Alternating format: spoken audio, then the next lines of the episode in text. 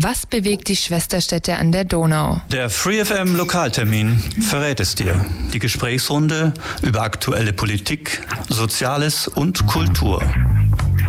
Immer von 11 bis 12 Uhr auf der 102,6. Nachdenken mit Reden. Radio Free FM 102.6% Music.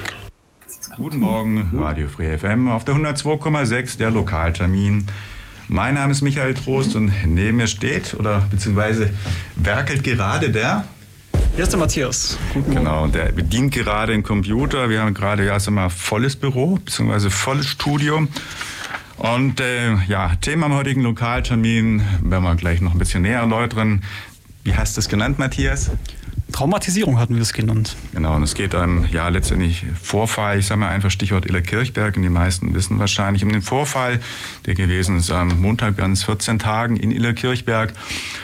In der Sendung, die wahrscheinlich nicht ganz schwierig ist und auch inhaltlich vor Weihnachten nicht ganz leicht die Kost, soll sein die Aufarbeitung dieser Vorfälle rund um Ina Kirchberg und dazu haben wir drei Leute eingeladen, drei Gäste, die sich mit dem Thema zumindest irgendwo in einer gewissen Form beschäftigen, auskennen, auch vielleicht die ein oder andere Thematik dazu beisteuern können und beigesteuert hat. Das muss man dazu vielleicht vorweg sagen. Die Sefta, hallo Sefta. Das Thema insofern, als dass sie dieses Thema auch Radio Free FM vorgeschlagen hat und Free FM hat sich überlegt und dann entschieden, jawohl, man macht das Thema.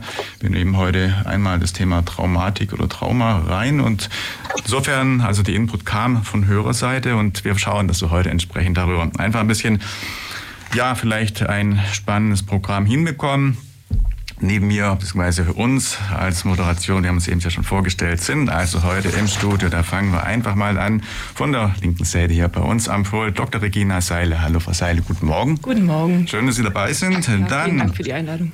Dann, wie gesagt, sie hat die Idee eingesteuert und wird heute auch, glaube ich, einen Teil der Thematik mit hier in die Diskussion einbringen. Die Sefta Kaliskan. Sefta, guten Morgen. Ja, guten Morgen. Wir haben schon mal zusammen Plattform gemacht. Wir haben zumindest mal nicht sogar Lokaltermin ja auch mal, ein bisschen länger zurück. Ja, ja, genau. Das ist auf jeden Fall schon mal im Radio gewesen und ganz oft da gewesen ist. Die dritte, der dritte Gast, die Elena Flügel. Elena, guten Morgen. Guten Morgen, hallo. Schön, dich auch mal wieder im Studio begrüßen zu dürfen. Und äh, ja, wir haben heute also, wie gesagt, ein schwieriges Thema, aber bevor wir jetzt natürlich euch bzw. hier Vorstellungen machen, wir haben noch einen vierten Gast, der jetzt hier online zugeschaltet ist, ist der Lothar Klatt und jetzt hoffen wir, dass er uns hört. Ja. Guten Morgen, Herr Klatt. Hören Sie uns? Ja, guten Morgen. Super, es klappt. Sehr schön. Gut, also technisch haben wir es schon mal auf die Beine bekommen. Ich würde sagen, wie wir es immer so handhaben, ob Lokaltermin, ob Plattform oder was auch immer in diesem Programm. Wir machen immer mal eine kurze Vorstellrunde. Ich würde vorschlagen, weil sie schon am erfahrensten ist, Elena, fangen wir mal mit dir an, dann wissen die anderen ein bisschen, wie Vorstellrunde bei FreeFM ausschaut. Okay, ähm, ja, mein Name ist Elena Flügel. Ähm, ich bin Vorsitzende des Vereins Menschlichkeit Ulm und auch äh, aufgrund dessen war ich schon öfter mal hier und durfte von unserer Arbeit berichten. Ähm, ich bin Psychologin und arbeite mittlerweile auch im Behandlungszentrum für Folteropfer, wo ja auch die Frau Seile heute da ist. Und genau heute fügen sich so die beiden Themen zusammen und ich freue mich schon auf den heutigen Termin. Mhm. Zelda? Ja, ich bin Zelda Tschirschgan. Oh, habe ich es falsch ausgesprochen, gell? Du heißt eigentlich. Die Stricher sind die zusätzlichen ja. didaktischen Sachen. Also, sorry, sonst, wenn ich das nicht richtig ausgesprochen habe. Das ist kein habe. Problem. Okay. Also, ich bin Ethnologin und beschäftige mich eben mit Themen der politischen ähm, schon seit 30 Jahren und ähm, ich unterrichte seit sieben Jahren Deutsch in der Erwachsenenbildung und habe natürlich auch ähm, Kontakte zu den Zielgruppen vor Ort. Und weshalb ich ähm, diese Sendung angeregt habe, ist, dass ich letzte Woche wie viele Menschen sehr sprachlos war und dann die Gedanken ab Mittwoch sich ergeben haben, da etwas zu machen, weil es bestimmt einen Gesprächsbedarf gibt und habe natürlich ähm, beide Kolleginnen, die ich ähm, aus ähm, dem beruflichen Kontext kenne, eben auch kontaktiert, dass wir das Thema über Traumatisierung und was das mit uns macht, ähm, diskutieren können. Mhm. Ja, guten Tag, mein Name ist Regina Seile. Ich äh, bin psychologische Psychotherapeutin und arbeite im Behandlungszentrum für Folteropfer äh, als, als therapeutische Leiterin ähm, mit dem Thema Trauma beschäftige ich mich schon sehr lange, schon bereits seit dem Studium. Ähm, da war der Schwerpunkt eher auf also am Ende des Studiums vor allen Dingen auf der, in einem Projekt in Norduganda zur Behandlung von traumatisierten äh, ehemaligen Kindersoldaten. Äh, danach habe ich mich im Rahmen der Promotion ähm, nochmal eingehend zum Thema ähm, oder mit dem Thema Transmission von Gewalt, also insbesondere dem Zusammenhang zwischen Kriegsgewalt, ähm, Traumafolgestörungen und Gewalt in der Familie beschäftigt. Und seit ähm, 2016 habe ich dann in der ähm, Hochschulambulanz der Universität Bielefeld in der Schwerpunktambulanz für Geflüchtete gearbeitet und seit 2020 bin ich jetzt hier in Ulm im Behandlungszentrum für Folteropfer. Ja. Wir haben natürlich jetzt eine Thematik, die wahrscheinlich einen ganzen Ort oder eigentlich, man so will, Ulm und um Ulm herum traumatisiert, möchte ich fast sagen. Die Fragestellung ist, wie geht man jetzt so ein Thema an? Ein schlimmer Gewalt, Gewaltverbrechen, ein schlimmer Vorfall, der natürlich irgendwo alle Ulmer und letztendlich ganz nah die Leute, die betroffen sind in der Kirchberg und ganz besonders natürlich Familienangehörige.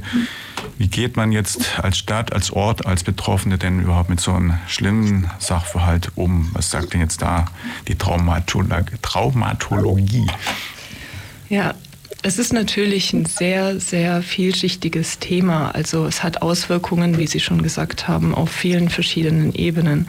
Am meisten natürlich erstmal für die ähm, Angehörigen der Opfer, ähm, die einfach von dieser Gewalttat auch schwer betroffen sind und die Opfer selber.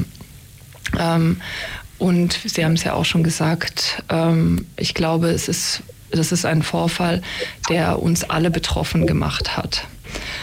Und die Frage nach dem Umgang damit, das ist keine Frage, die man mit einem Satz, denke ich, beantworten kann, weil es einfach auch ein, vielschichtig, ein vielschichtiges Thema ist. Auf der individuellen Ebene, also wie die Betroffenen und die, also die, die Angehörigen jetzt damit umgehen, ich denke, ähm, es ist natürlich schwierig und, ähm, und sehr individuell, was wie Menschen mit so einem Verlust und so einem Gewalt durch eine Gewalttat ähm, verursachten Verlust umgeht. Und da gibt es kein generelles Rezept. Natürlich ist es immer wichtig zuzuhören, Unterstützung anzubieten, aber was jetzt wirklich den Betroffenen selbst hilft, ähm, ist manchmal auch unter, individuell unterschiedlich. Aber es ist auf jeden Fall, Trauer ist natürlich ein längerer Prozess ähm, und wird die wird wahrscheinlich jetzt auch lange ein Teil des Lebens der Betroffenen sein. Ja. Genau, ja. Wir haben noch ja. einen Punkt vergessen. Ich muss nochmal vom Thema zurück in die Vorstellrunde. Wir haben nicht den Herrn Glatt gar nicht zur Vorstellung geladen oder gar nicht irgendwo mit einbezogen. Herr Glatt, sorry, da wollen wir natürlich gerne Sie auch noch mit einbeziehen, dass Sie ein paar Worte zu sich vielleicht sagen. Also ich äh, war ja schon mit der Elena bei Ihnen und habe das Asylcafé vorgestellt, zusammen mit einem Mitspieler. Und äh, ich mache dort, gebe dort jeden, jeden Montag zusammen mit äh, anderen Juristen, insbesondere auch vom Landgericht, im Haus der Begegnung nachmittags von 4 bis 19 Uhr, nachmittags äh, Rechtsauskunft, äh, jetzt im sechsten Jahr. Und äh, dort kommen halt ganz viele Geflüchtete hin, aus Eritrea ähm, und jetzt in letzter Zeit natürlich besonders auch der Ukraine. Ja, wie ist denn überhaupt die Situation, vielleicht mal das an alle? Wir haben äh, in Ulm natürlich, glaube ich, überwiegend gerade Menschen, die aus der Ukraine kommen. Vielleicht überhaupt da, um ein bisschen Überblick zu kriegen, ist was bekannt? Wie viele Menschen kommen aktuell? Wie viele sind da? Was ist überhaupt, sagen wir, von der Ausgangssituation momentan denn die Lage? Wie schaut denn das aus in Ulm und um Ulm herum? Also ich weiß nur, dass es so um die 2000 oder wahrscheinlich ähm, jetzt wahrscheinlich zunehmen wird. Mhm. Ich kann nur davon berichten, dass ich seit April im ähm, vorbereitenden Deutschkurs Ukrainer im Unterricht habe und natürlich mit ihnen arbeite. Und im ich habe natürlich auch schon vor, also im Sommer und auch jetzt im Herbst natürlich auch ähm, die Angebote, die das BFU hat und auch initiiert hat, an Teilnehmende weitergegeben und einige Wochen vor dem Vorfall auch Teilnehmer zum BFU geschickt, um sich ähm, auf Ukrainisch zu informieren und präventive Maßnahmen ähm, da Kontakt aufzunehmen, wenn sie Belastungsstörungen haben. Mhm. Der Punkt, den ich ein bisschen ansprechen will, ist natürlich auch die Frage, wie das überhaupt gerade aussieht in Bezug auf Unterkünfte. Gibt es überhaupt entsprechende Möglichkeiten? Sind die Leute vielleicht auch schlecht irgendwo versorgt, schlecht vielleicht untergebracht? Gibt es äh, Betreuungsprobleme, sodass wir von der Ist-Situation einfach vielleicht auch ja, Schwierigkeiten haben, überhaupt mit dem Ganzen, was an Aufgabe da ist, sagen wir, umzugehen? Also seit März hat die Anzahl der Geflüchteten natürlich wahnsinnig zugenommen in Ulm. Also ich glaube, die letzte Zahl von der Ausländerbehörde an ukrainischen Geflüchteten im November bei unserer letzten Sitzung waren, glaube ich, 1350 Menschen, die jetzt registriert sind. Mhm. Es mhm. kann sich äh, durchaus seitdem nochmal verändert haben. Also es gibt, glaube ich, pro Woche 20 bis 30 Neuregistrierungen. Und das macht natürlich ähm, wohnraumtechnisch schon riesengroße Schwierigkeiten auf. Ja? Also die ähm, Halle in Ulm, die Messe Messehalle ist voll belegt mit, ich habe gerade keinen Überblick, aber 200, 300 Leuten. Der Mehringer Weg, die Unterkunft ist voll belegt. Ähm, es werden ständig, da gab es ja auch große Diskussionen in den Vororten in Ulm, es werden ständig neue Plätze gesucht, wo man weiter Menschen unterbringen kann. Also die Wohnungssituation ist auf jeden Fall deutlich, deutlich angespannt. Mhm. Ähm, wie das jetzt genau in Illerkirchberg oder in den Alb-Donau-Kreis äh, Sachen ist, weiß ich nicht genau, weil das sind ja. natürlich auch ganz viele unterschiedliche Ortschaften. Ähm, aber man kann ganz grob sagen, die Wohnsituation ist überall angespannt. Mhm.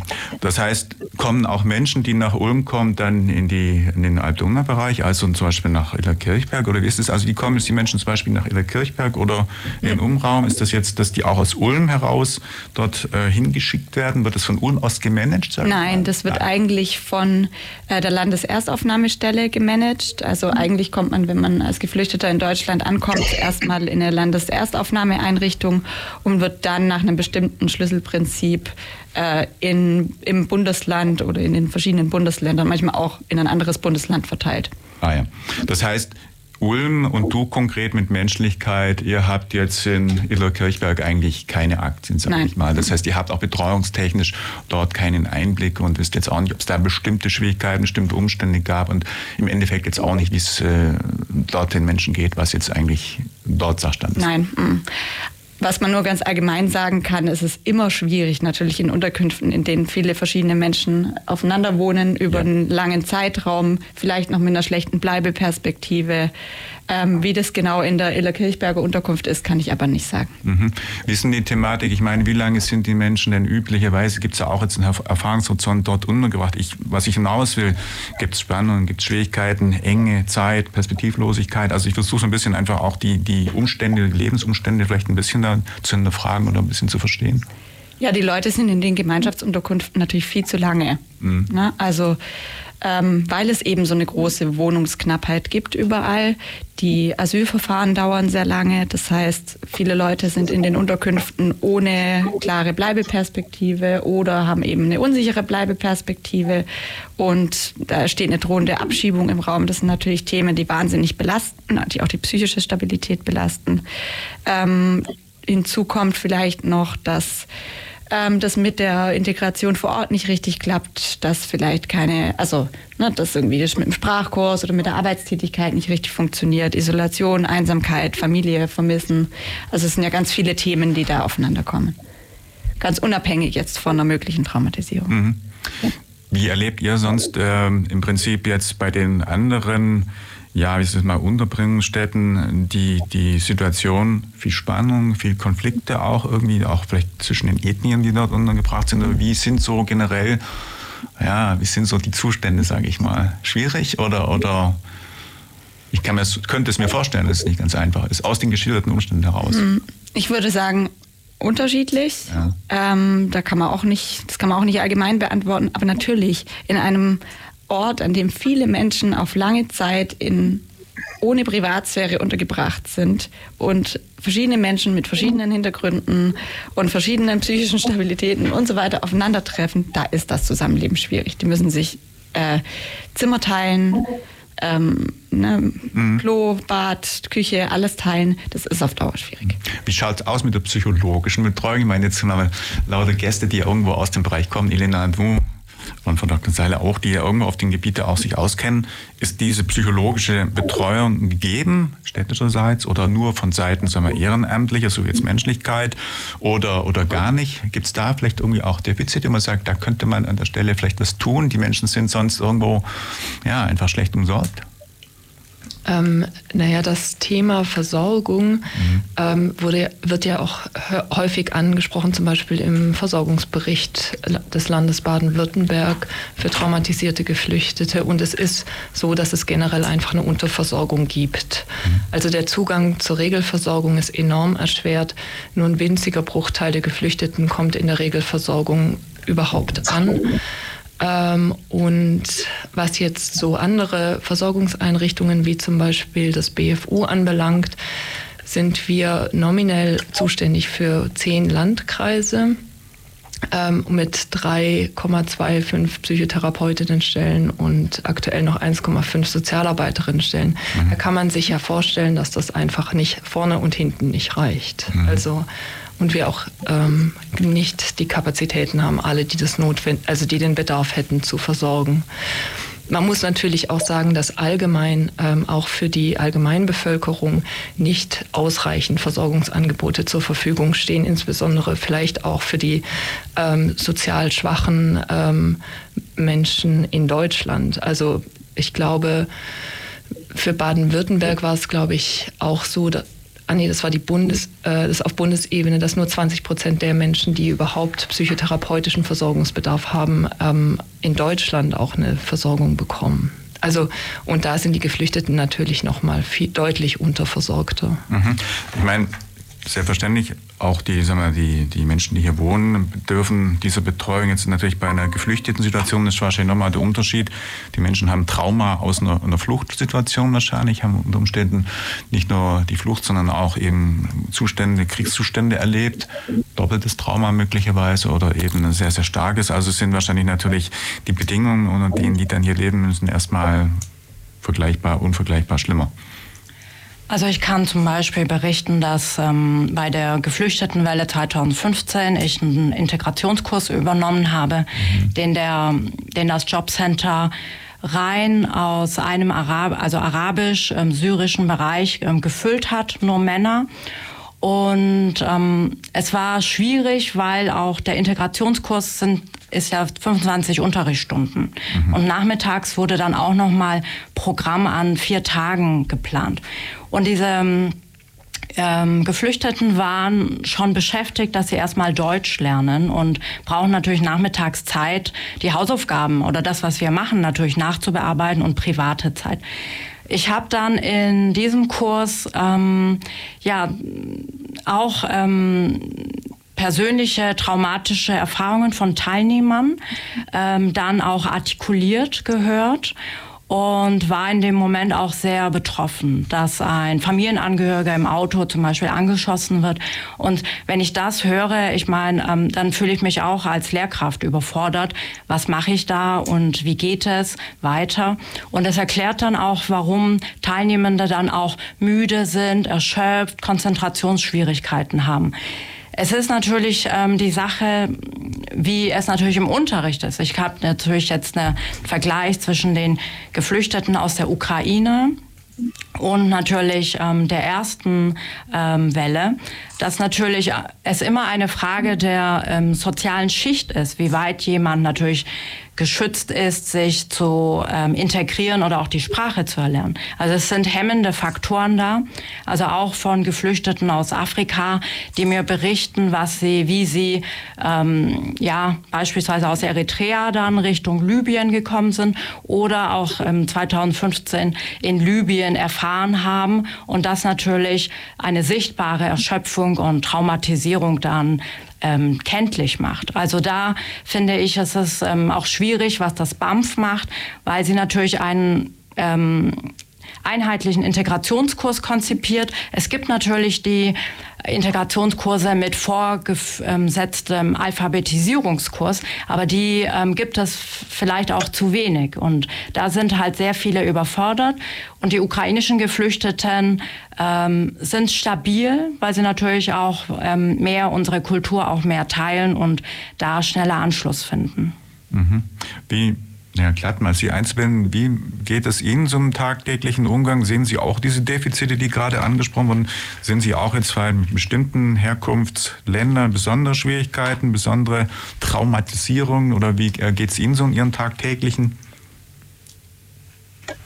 Also, äh, ich kann das jetzt nicht unmittelbar bezogen auf die Traumatisierung mhm. äh, beschreiben weil da doch relativ wenige äh, jetzt äh, den Kontakt in Asylcafé suchen. Insbesondere habe ich jetzt keine konkreten Erfahrungen mit Eritreern.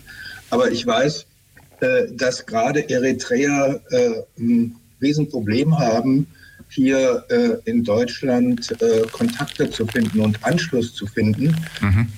Im Vergleich mit anderen Geflüchteten, sei es Syrern, oder auch aus anderen Ländern haben die Eritreer die wenigsten Sozialkontakte, insbesondere wenn sie in Gemeinschaftsunterkünften äh, untergebracht sind, weil sie auch ganz wenig Familienkontakte haben, wie zum Beispiel äh, das bei Syrern sehr viel mehr der Fall ist.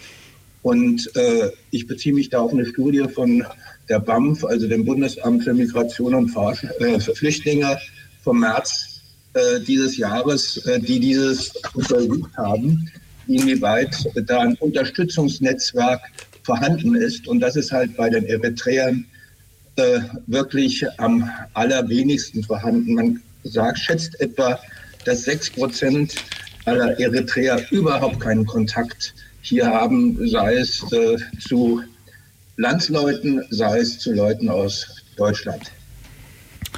Das heißt, ein Punkt, den man natürlich dann auch im Umgang mit den Geflüchteten berücksichtigen muss und vielleicht dann spezielle ja, Leute dann auch besonders betreuen muss, spezielle Aufgaben. Aber ich gucke mal gerade auf die Uhr, für, bevor wir vielleicht auch im Sinne von, was kann man tun, was muss man tun, ein bisschen sprechen.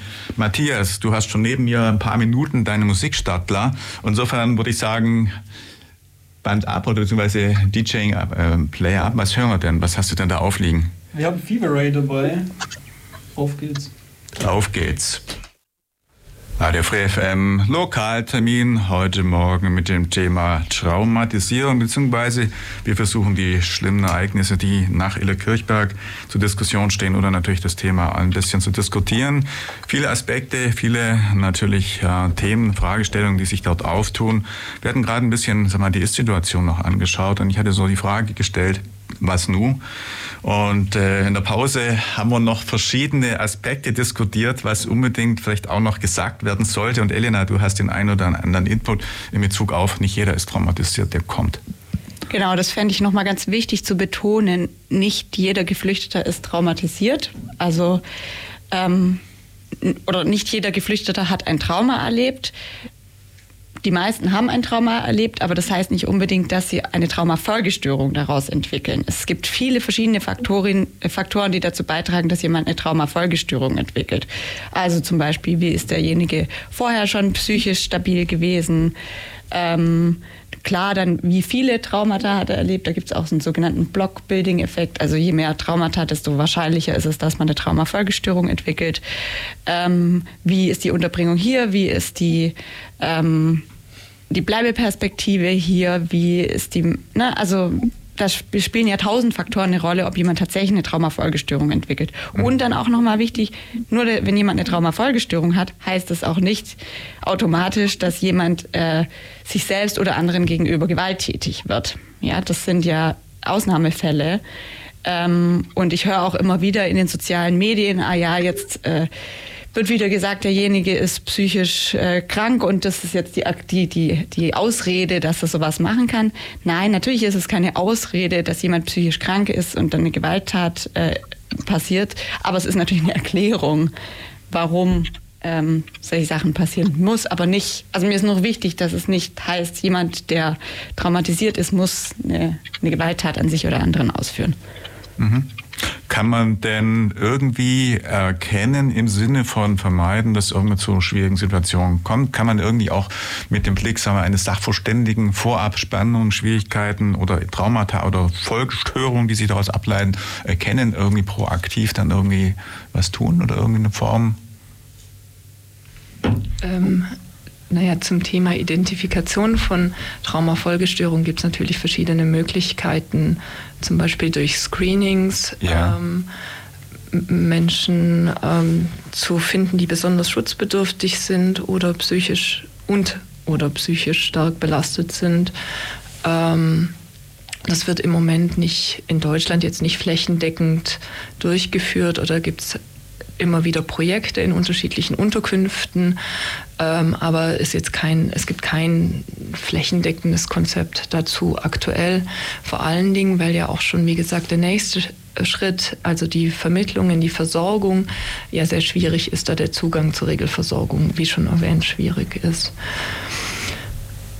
Mhm. Wie geht man jetzt, um mal wieder zum Vorfall, ich sage mal Stichwort Ille Kirchberg zu kommen, wie geht man jetzt mit dem Thema um? Ganz besonders denke ich jetzt eben auch hier Ulm und natürlich dann die Leute, die ganz unmittelbar betroffen sind, die Leute, die ein Kind verloren haben, die Leute, die ein Kind äh, schwer verletzt im Krankenhaus haben, die Leute, die unmittelbar in Ille Kirchberg wohnen oder auch die Menschen, die dort in dieser Asylunterkunft irgendwo betroffen waren. Wie geht man, wie ist da gerade die, die Betreuung, die Situation und ja, wie ist da gerade der Stand der Dinge? Also ich war letzte Woche zweimal in Innerkirchberg. Also einmal am Mittwoch zu der Beerdigung, wo ich ähm, kurz dabei war. Und am Sonntagnachmittag nochmal in Innerkirchberg, weil diese Gedenkveranstaltung ähm, ähm, war.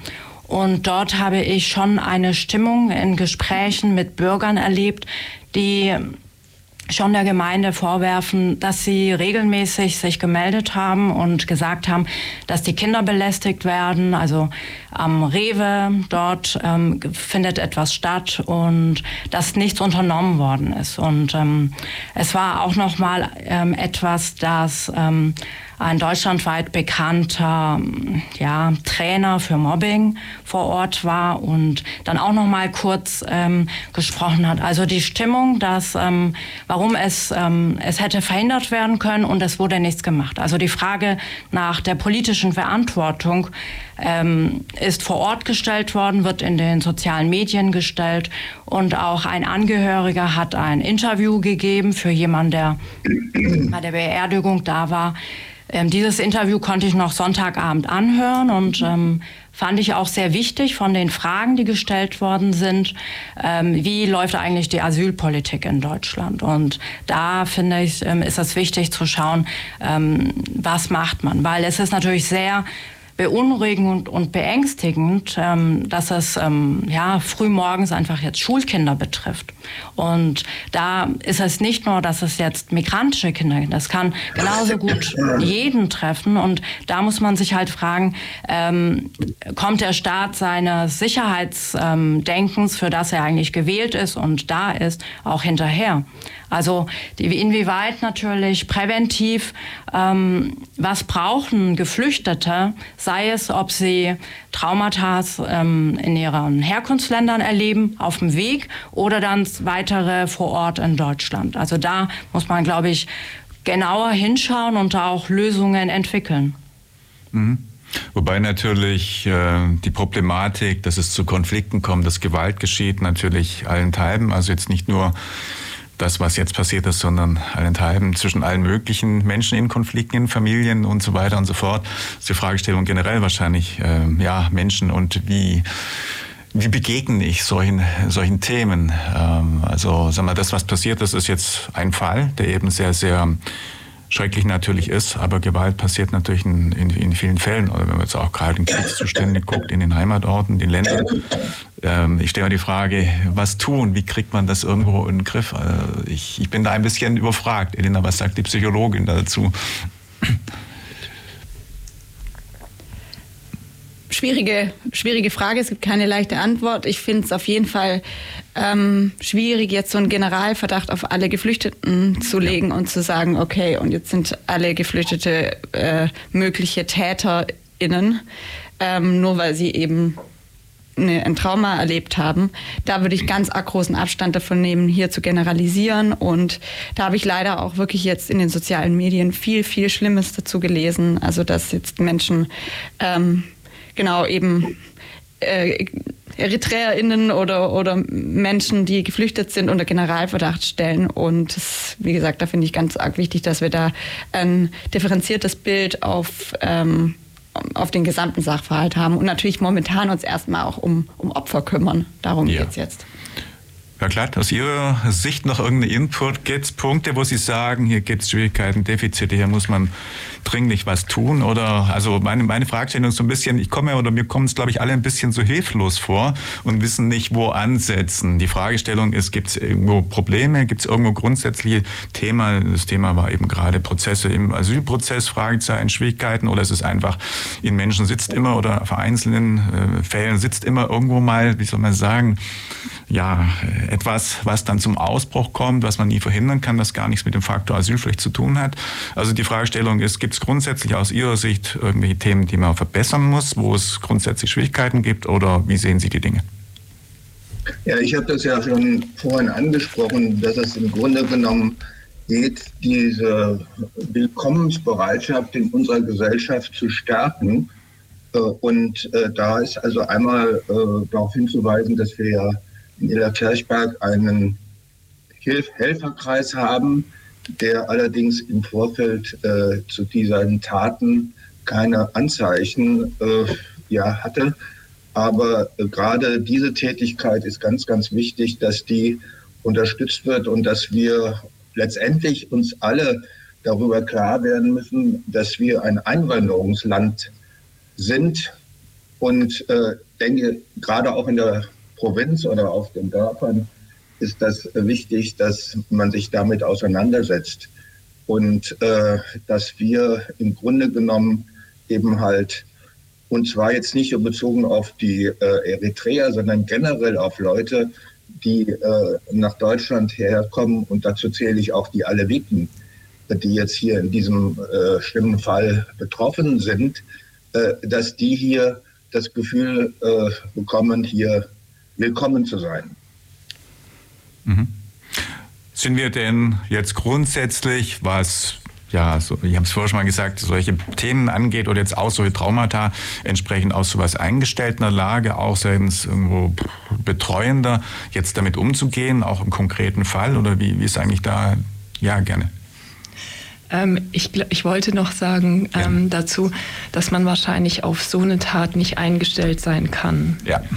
Das ist einfach ähm, wirklich was Furchtbares, was die Angehörigen, aber auch alle anderen drumherum betrifft. Also die ähm, Gemeinde und natürlich auch die äh, Geflüchteten selbst. Wir wissen nicht, ob das im Zusammenhang steht, aber auch einer der Mitbewohner, der ja jetzt nicht äh, direkt an der Tat beteiligt war, hat sich ja in der Folge suizidiert. Und äh, aus der Erfahrung ist es schon so, dass Menschen, die Suizid begehen, das meistens aus einer tiefen inneren Not heraus begehen. Mhm. Also es kann natürlich, das ist natürlich Spekulation, aber auch die äh, geflüchteten Personen im direkten Umfeld waren natürlich von dieser Tat äh, betroffen und wir merken das auch in der alltäglichen Arbeit mit den Geflüchteten, die nicht aus Illerkirchberg kommen, die deren Sicherheitsgefühl auch massiv ähm, dadurch beeinträchtigt ist. Also Frauen, die sagen, so ich die viel Gewalt erlebt haben, die fragen, ich, die sagen, ich bin nach Deutschland gekommen und jetzt auch hier werden Mädchen ermordet.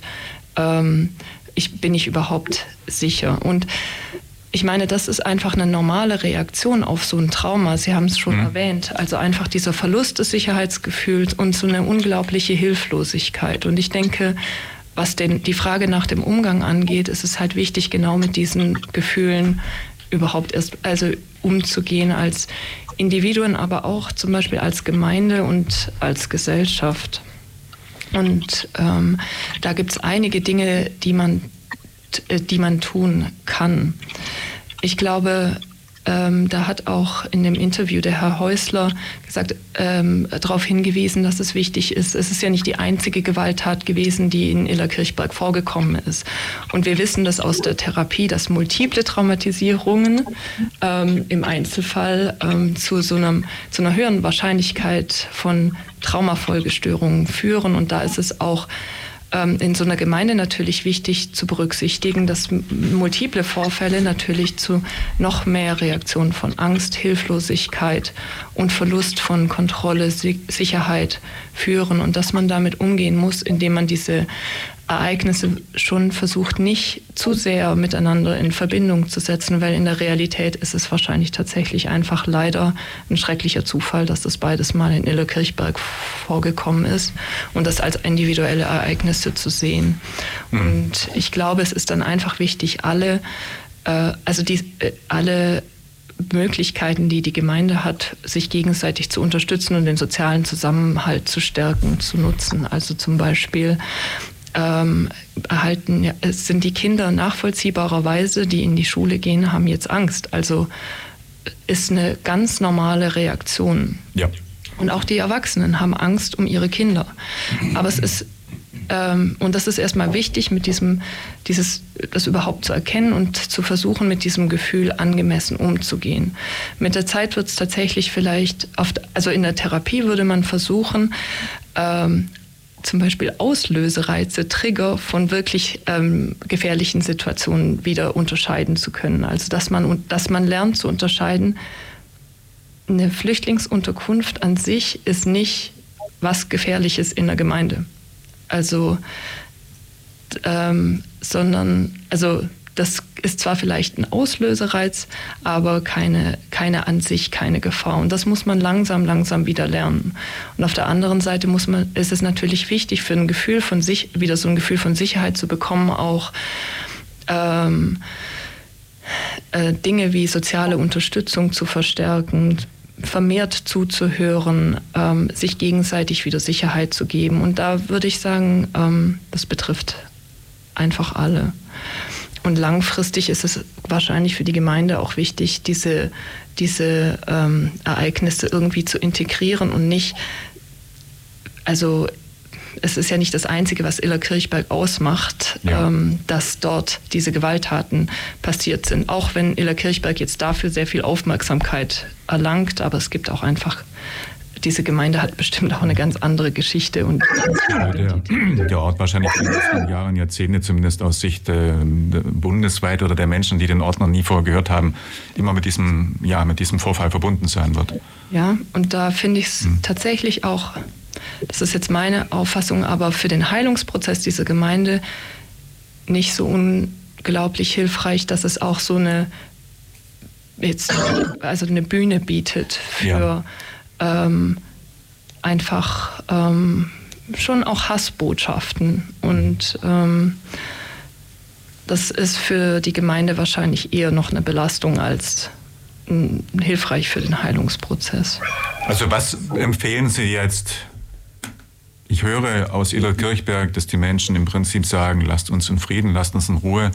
Keine, ja, sagen wir, Protestaktionen und Gegenproteste, keine, kein Lärm, sage ich mal, sondern gibt Ruhe, lasst den Dingen einfach, ähm, ja, wie soll man sagen, eine Ruhephase folgen? Also ist das Reden, ist das Stillsein, vielleicht frage ich dann Verdrängen das Richtige? Oder wie, wie geht man jetzt mit sowas um? Ich meine, auch wir diskutieren. Insofern die Fragestellung, wie handhaben wir das auch? Wir diskutieren es, weil es uns irgendwo nahe geht. Wie verarbeiten? Was macht man sinnvollerweise? Viel drüber reden oder, oder schweigen oder Trauer? Ich weiß es nicht. Was, was Sie, Frau Seile, angesprochen haben, ist ja interessant, dass die Wahrnehmung natürlich aufgrund von Ereignissen natürlich geprägt ist. Und wie Sie auch sagen, was 2019 schon war und jetzt ähm, dieses Ereignis prägt natürlich dann das, ähm, die Wahrnehmung. Die Frage ist natürlich immer so eine andere. Ähm, also ich habe jetzt ähm, aus diesem einen Interview, von dem ich vorhin zitiert habe, da wurde gesagt, ja, ein Bundestagsabgeordneter war da und dieser Angehörige hat gesagt, ja, meine Nichte ist jetzt gestorben und der Bundestagsabgeordnete, der oder die sagt, ähm, ja, in Deutschland sterben jeden Tag drei Frauen. Also das ist so ein bisschen so eine unschöne ähm, ja, Antwort auf, ähm, dass man es relativiert. Und die Frage ist natürlich, wir nehmen ähm, Gewalttaten anders wahr, wenn sie von Deutschen ähm, passieren, weil wir natürlich dafür eine sehr gesellschaftlich differenzierte Sicht und Möglichkeiten haben. Und wir nehmen natürlich Gewalttaten, wenn sie individual etc. passieren, natürlich anders wahr und auch weil sie negativer sind, natürlich merken wir sie uns in unserem Kopf anders. Das hat natürlich damit zu tun, weil einerseits ähm, betrifft das ähm, dann deutsche Staatsbürger und auf der anderen Seite sind das natürlich Asylsuchende, die hier sind. Und man hat natürlich als Gesellschaft oder ähm, als Bürger so eine Erwartung, dass Menschen, die nach Deutschland kommen, sich auch entsprechend dann ähm, sich verhalten und keine Straftaten begehen. Und die Frage ist, ähm, weil es natürlich angesprochen wurde, ähm, Inwieweit ist der Helferkreis, hat der Helferkreis etwas gesehen oder gemacht? Ich finde, Asylpolitik, das ist ja ähm, etwas, was man so auch auf der EU-Ebene, also vor 20 Jahren habe ich schon eine Simulation zur EU-Politik gemacht und sogar damals gab es noch keine gemeinsame Asylpolitik. Ich meine, wir haben ein fast Flickenwerk an Asylpolitik mit dem Dublin-II-Abkommen ähm, mhm. und den Grenzen, aber wir werden auch als Deutschland werden wir von herum ähm, anderen ähm,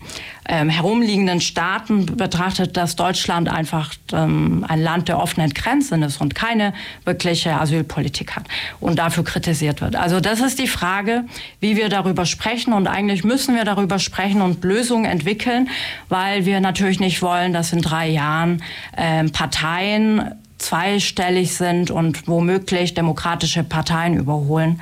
Weil das ist nämlich gerade der Punkt, was ich leider beobachte, was natürlich mit diesem Einzelfall dann politisch passiert. Schwierige Situation. Aber ich denke, wir geben zwischendrin drin mal einen musikalischen Break. Matthias, du hast hier wieder was vorliegen oder aufliegen, eine Vinyl-LP. Was hören wir denn? Was für ein Ding? Nochmal Fever Ray. Okay, gut. Machen wir und sind gleich wieder zurück beim Lokaltermin.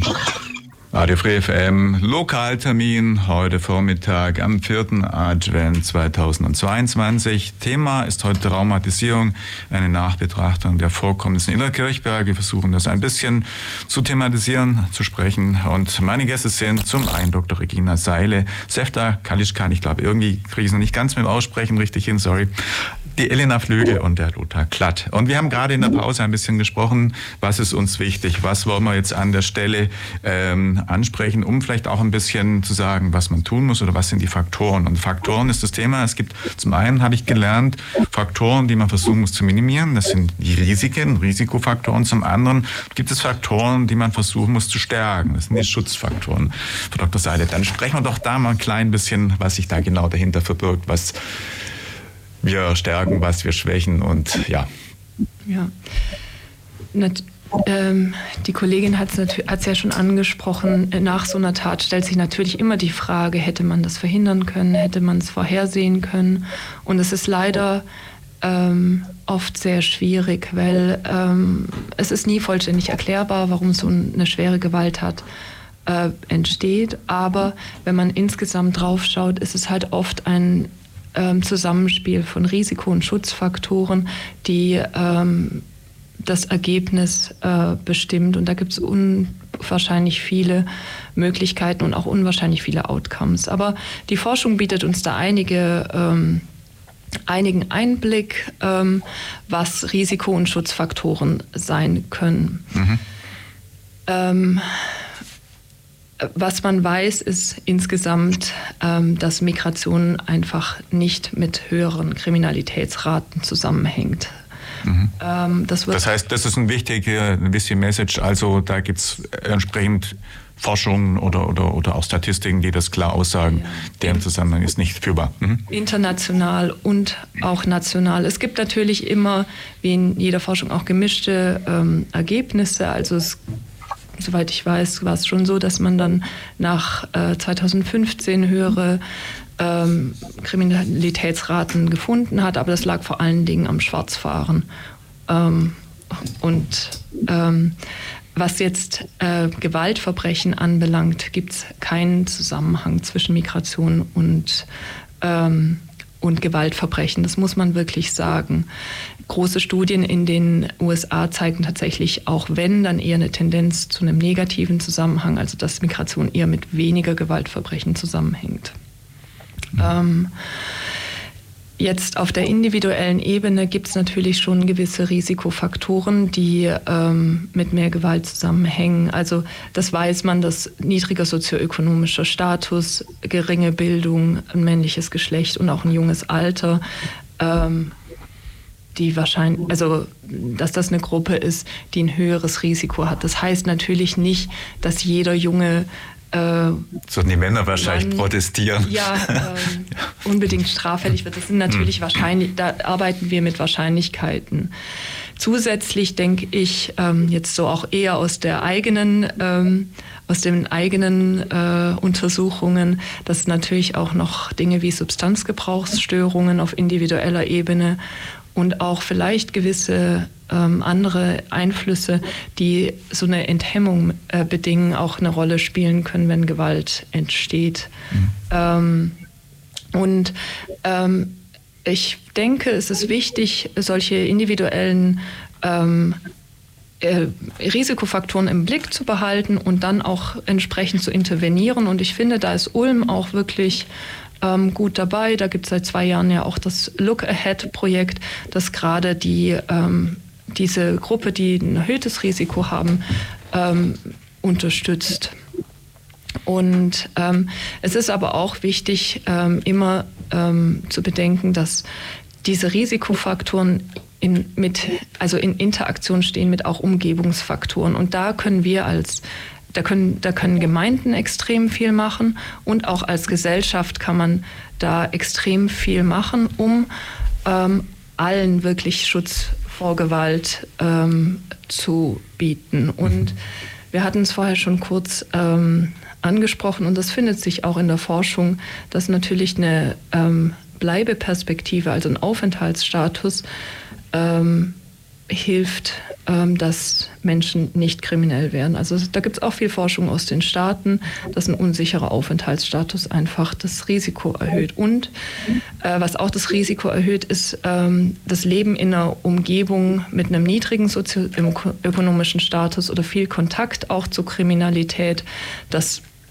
Individuen, die dann in solchen äh, Wohngegenden leben, sind auch haben einfach ein höheres Risiko. Also das heißt, Integration ähm, kann auch im Sinne, dass man versucht, nicht solche ähm, ja, Integration, die, die darauf abzielt, dass Menschen auch in die Gesellschaft integriert werden, ähm, kann sehr viel ähm, bewirken, denke ich auch. Weil diese Menschen dann auch nicht in Kontexte kommen, wo sie viel Gewalt oder Kriminalität ausgesetzt sind. Ähm, und natürlich, was Gewaltprävention anbelangt, ist es immer noch wichtig zu bedenken, das wurde vorhin auch schon ange angesprochen, dass diese Fluchtrouten extrem gefährlich und auch, ähm, ähm, dass da viel Gewalt passiert. Und oft, also Zugangswege zu schaffen, ähm, die nicht so gefährlich sind und nicht mit so viel Gewalt belastet, schützt auch vor Gewalt, insbesondere die Betroffenen. Ähm, und da haben wir als Gesellschaft einfach viele, viele Möglichkeiten, auch was zu verändern ähm, und ähm, offener äh, auf Menschen zuzugehen. Der Herr Glatt hatte das ja auch schon angesprochen, einfach eine, diese, eine andere Willkommenskultur zu pflegen.